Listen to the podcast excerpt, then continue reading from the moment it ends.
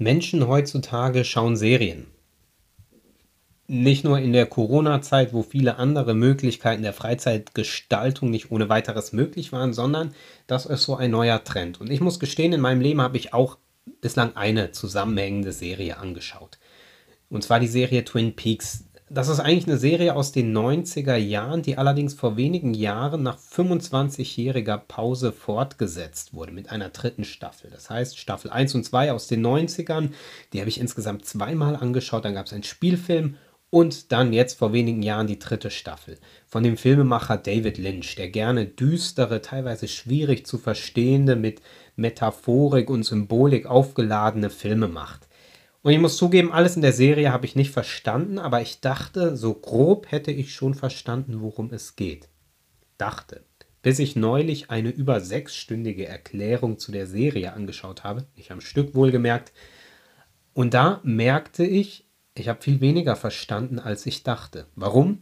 Weil ganz viel der Intention, der Idee, der Bedeutung, der Aussageabsicht in den Details steckte. Ich dachte, die grobe Linie, Kampf gut gegen böse, den habe ich darin schon entdeckt. Aber da ging es um viel mehr, was ich nicht entdeckt habe, weil ich den Blick für die Details nicht so hatte an der Stelle.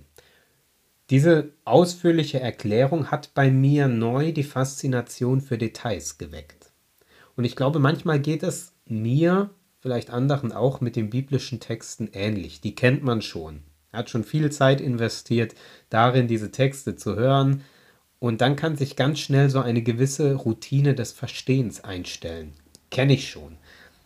Bekannt aus dem Kindergottesdienst, wenn die Geschichte angefangen wird zu erzählen, dass der Kinder, äh, die Kinderschar einstimmig ansetzt und ruft, kennen wir schon oder kenne ich schon diese Geschichte.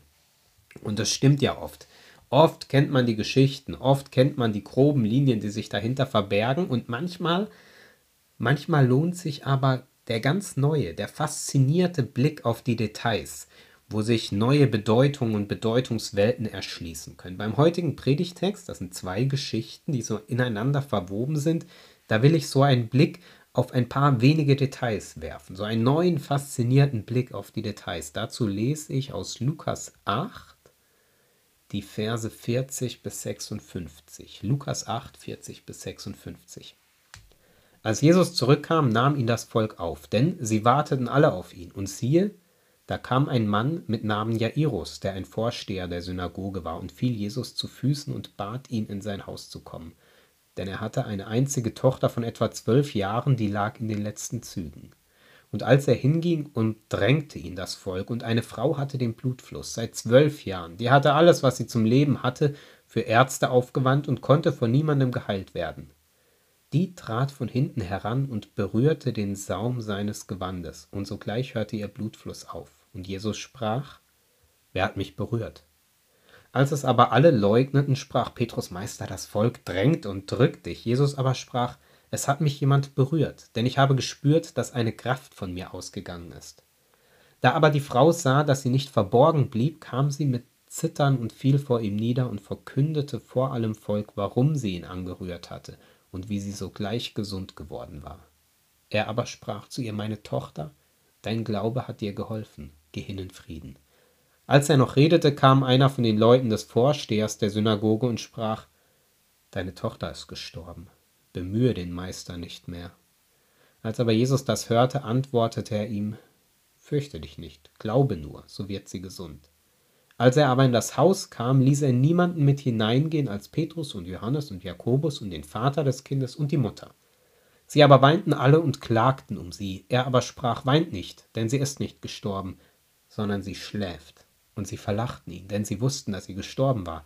Er aber nahm sie bei der Hand und rief, Kind, steh auf. Und ihr Geist kam wieder, und sie stand sogleich auf, und er befahl, man solle ihr zu essen geben. Und ihre Eltern entsetzten sich. Er aber gebot ihnen, niemanden zu sagen, was geschehen war. Zwei Geschichten ineinander verwoben. Der Vater besorgt um das todkranke Kind kommt zu Jesus und mitten im Trubel um Jesus herum kommt eine kranke Frau und berührt ihn. Und dann ist es zu spät für die andere, scheinbar das Mädchen tot oder doch nicht. Jesus spricht, steht auf dann steht sie auf. Das grobe Das große Ganze der Geschichte ist schnell erzählt. Frau krank wird geheilt, Mädchen todkrank wird geheilt. Aber in den Details der Geschichte, da zeigt sich, dass in der Geschichte mehr gesagt werden soll, als dass damals zwei Menschen geheilt wurden. Jetzt aber genug der Vorrede, sondern Detailarbeit. Die blutflüssige Frau oder warum fasst die Frau Jesus an? Die blutflüssige Frau leidet an einer Krankheit. Soweit so banal. Jeder, der schon mal an einer Krankheit leidet, weiß, das kann mitunter ganz schön anstrengend sein. Es kommt aber noch etwas hinzu und dazu muss man sich vor Augen führen, wie die damalige Welt aufgebaut war, zumindest im, im damaligen äh, Israel. Da war die Welt eingeteilt in rein und unrein, in heilig und unheilig, in falsch und richtig, in jüdisch und heidnisch. Natürlich sind diese Grenzen im Alltag ab und an verschwommen, aber diese Unterscheidungen waren immer da und haben das ganze Leben geprägt und betroffen. Den ganzen Alltag. Was darf man essen? was nicht, mit wem darf man reden, mit wem Geschäfte machen, wann darf man wohin reisen, wie kleidet man sich, wie verhält man sich, wann muss wofür geopfert werden, wie viel von dem, was man hat, muss man abgeben, was durfte man anfassen, an welchen Tagen durfte man was machen? Und so weiter. Kurz gesagt, alles. Das ganze Leben war von diesen Unterscheidungen geprägt.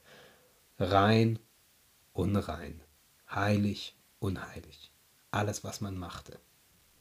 Und da, an dieser Stelle, an dieser lebensumfassenden, alltagsbestimmenden Stelle kommt jetzt die Krankheit dieser Frau ins Spiel, denn sie hatte unstillbare Blutungen. Dazu kann man, wenn man mag, muss man aber nicht kein schönes Kapitel, kann man sich Levitikus 15 mal durchlesen. Das ist das im dritten Buch Mose, das 15. Kapitel. Da ist für die damalige Welt geregelt, was Frauen mit ihrer Monatsblutung machen durften und was nicht, wie sie sich zu verhalten hatten. Und da ist auch geregelt, dass sie alles unrein machten, was sie berührten. Das Hebräische, das gebraucht denselben Ausdruck für den krankhaften Ausfluss des Mannes und für die normale monatliche Blutung der Frau. Damit soll gesagt werden, dass es für sie etwas äh, ja, etwas war, was als krankhaft aufgefasst wurde. Und allgemein kann dieser Begriff auch etwas Abscheuliches oder Unreines bezeichnen. Also eine total negative Wertung geht damit einher. Die Frau in ihren Tagen, die ist also unrein für die Menschen damals. Und alles, was mit ihr in Berührung kommt, menschliches wie materielles, wird ebenso unrein. Und die Personen und Sachen müssen hinterher mit Wasser gereinigt werden. Je nachdem, wie schwer der Grad der Verunreinigung war, ähm, dauerte es entweder bis zum Abend, wie, die, wie der angefasste Gegenstand oder die angefasste Person unrein war, oder bis zu einer Woche. Jetzt hatte die Frau nicht nur ihre normalen Tage, sondern krankhaften Blutfluss. Das war nochmal eine Spur verschärft und wenn dieser äh, krankhafte Blutfluss stoppte, musste normalerweise nochmal sieben blutungsfreie Tage kommen, bis die Frau als rein gelten durfte. Und dann musste sie noch ein Brand- und ein Sühnopfer bringen. Also da wird jede Menge aufgeboten, um klarzumachen, unrein, absolut unrein. Und um rein zu werden, da muss nicht nur eine gewisse Zeitspanne erfüllt sein, sondern zusätzlich noch ein Brand- und ein Sühnopfer gebracht werden. Die Frau hatte ein echtes Problem, denn seit zwölf Jahren war jeder und alles, was sie berührte, mit wem sie in Kontakt stand, danach unrein. Zumindest bis zum jeweiligen Abend, wenn nicht gar noch länger, und musste gereinigt werden. Diese Frau, die seit zwölf Jahren damit leben musste, dass sie eine wandelnde Unreinheitsmaschine war, die macht eine Sache in der Geschichte. Sie fasst Jesus an. Alles, was diese Frau anfasste, wurde nach der Auffassung damals unrein. Und sie fasst Jesus an. Und dann passiert etwas, nämlich Jesus wird unrein. Nein, Moment, so geht die Geschichte gar nicht. Die Frau wird gesund, nicht Jesus wird unrein. Ein Zusammenhang, ein Zusammenhang, der damals klar und offensichtlich und für die Menschen damals völlig klar war, wird hier aufgebrochen. Jesus wird gar nicht unrein, weil die Frau ihn anfasst. Die Frau wird gesund. Dieses Thema Reinheit und Unreinheit, das wird in Evangelien auffällig oft behandelt. Die religiösen Tabus, die es damals gab. Und ganz oft wird die Sache umgedreht. Da werden die Vorstellungen von rein und unrein auf den Kopf gestellt. Da werden die Tabus durchbrochen. Da steht der Mensch und nicht die Reglementierung im Mittelpunkt. Die Wirkmechanismen werden umgekehrt. Jesus wird nicht unrein, die Frau ist nicht unrein, sondern sie wird wieder Teil des Lebens. Jesus spricht sie an. Gehe in Frieden. Er spricht sie an mit meine Tochter. Er nimmt sie wieder mit hinein in die Gesellschaft, in die Gemeinschaft. Macht sie zu einem Teil, der nicht mehr unrein und unberührbar ist. Anfassen und anfassen lassen bekommt hier eine neue Bedeutung. Es geht gar nicht so sehr um die fast magische Wirkweise der Präsenz Jesu in dieser Geschichte, sondern die Berührung hat eine tiefere Bedeutung. Wer hat mich angefasst? fragt Jesus. Zweimal fragt er, denn sie traut sich nicht, das zu sagen. Beim zweiten Mal, weil sie merkt, so steht es da, dass sie nicht verborgen blieb, wusste ja eh jeder, wer das war, da meldet sie sich. Die Überschreitung des Tabus führt die Frau zurück ins Leben. Die Berührung führt die Frau zurück ins Leben. Das soziale Konstrukt Unreinheit wird besiegt. Eine gesellschaftliche, eine soziale Gewalt wird hier durchbrochen und das Leben darf wieder einziehen. Zurück ins Leben. Ihre Lebenswirklichkeit verändert sich. Und um zu wissen, was das heißt und was damit einhergeht, hilft es auch nochmal, sich die Lebenswirklichkeit vor Augen zu führen. Diese Frau lebte in der Provinz. Ich komme auch aus der Provinz und daher weiß ich eine Sache, in der Provinz kennt man sich. Zumindest weiß man in der Provinz, wenn jemand einen andauernden Defekt hatte, dann, dann weiß die Provinz das. Bei uns damals gab es den Tremli-Schorsch. Das war jemand, der wurde in seinem Leben irgendwann von der Tram angefahren. Und das reichte, um seine Geschichte zu erzählen. Das reichte, damit jeder ungefähr wusste, was man vom Tremli-Schorsch zu halten hatte. Mehr gab es über den nicht zu sagen. Das war, das war ausreichend. Oder es gab den Uwe bei mir im Dorf und es gab den Spruch, rauch nicht so viel und trink nicht so viel, sonst wirst du noch wieder Uwe. Und im Winter jagten ihn die älteren Kinder mit Schneebällen.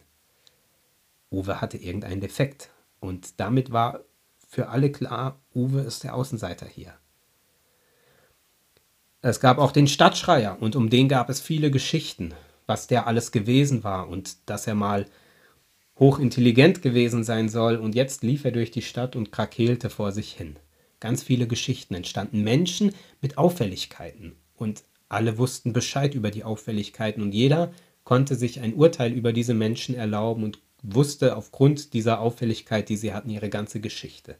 Diese Frau war seit zwölf Jahren krank und machte alles unrein, das wusste jeder. Jeder wusste über sie Bescheid, jeder kannte ihre Geschichte, jeder war in der Lage, ein Urteil über sie zu fällen. Und diese Frau kommt zurück ins Leben. Alles, was man über sie wissen musste, war ihr defekt. Das reichte. Und damit war der Mensch vermeintlich charakterisiert. Und so eine wird wieder heil, wird wieder Person, wird eine berührbare. Da wird mehr wiederhergestellt als nur ein körperliches Leiden. Ein zweites Detail, auf das ich schauen möchte in dieser Geschichte. Es gibt eine ganz spannende Dynamik zwischen Jairus bzw. der Gruppe Jairus, denn die Leute aus seinem Haushalt, die treten nicht einzeln auf, sondern das ist ein Kollektiv, das handelt. Da gibt es die, die Angestellten aus dem Haus oder die, die Gruppe derer, die weint. Darum werde ich von Gruppe Jairus sprechen. Damit ist Jairus und seine Leute gemeint und Jesus. Zwischen der Gruppe Jairus und Jesus herrscht eine ganz seltsame Dynamik in dieser Geschichte. Dazu führe ich nochmal schnell vor Augen, wie das abläuft zwischen denen. Jairus kommt mit der Bitte an Jesus mit dem Hilfegesuch. Bitte komm schnell, meine Tochter todkrank, bitte komm schnell. Mit Kniefall. Also die, die größtmögliche ähm, Form der Bitte bringt er hier gegen Jesus. Und Jesus geht los, wird dann aufgehalten und die nächste Botschaft, die von der Gruppe Jairus kommt, ist folgende. Jetzt brauchen wir dich nicht mehr. Also ist zu spät. Die Tochter ist gestorben. Bemühe den Meister nicht. Zu spät. Also ist zu spät. Das Ergebnis, das die Geschichte hier präsentiert, ist offensichtlich, Jesus ist zu spät. Jesus antwortet darauf und sagt, fürchte dich nicht, glaube nur, so wird sie gesund. Das ist, wie ich finde, sehr interessant, weil die Figuren um Jairus darauf reagieren.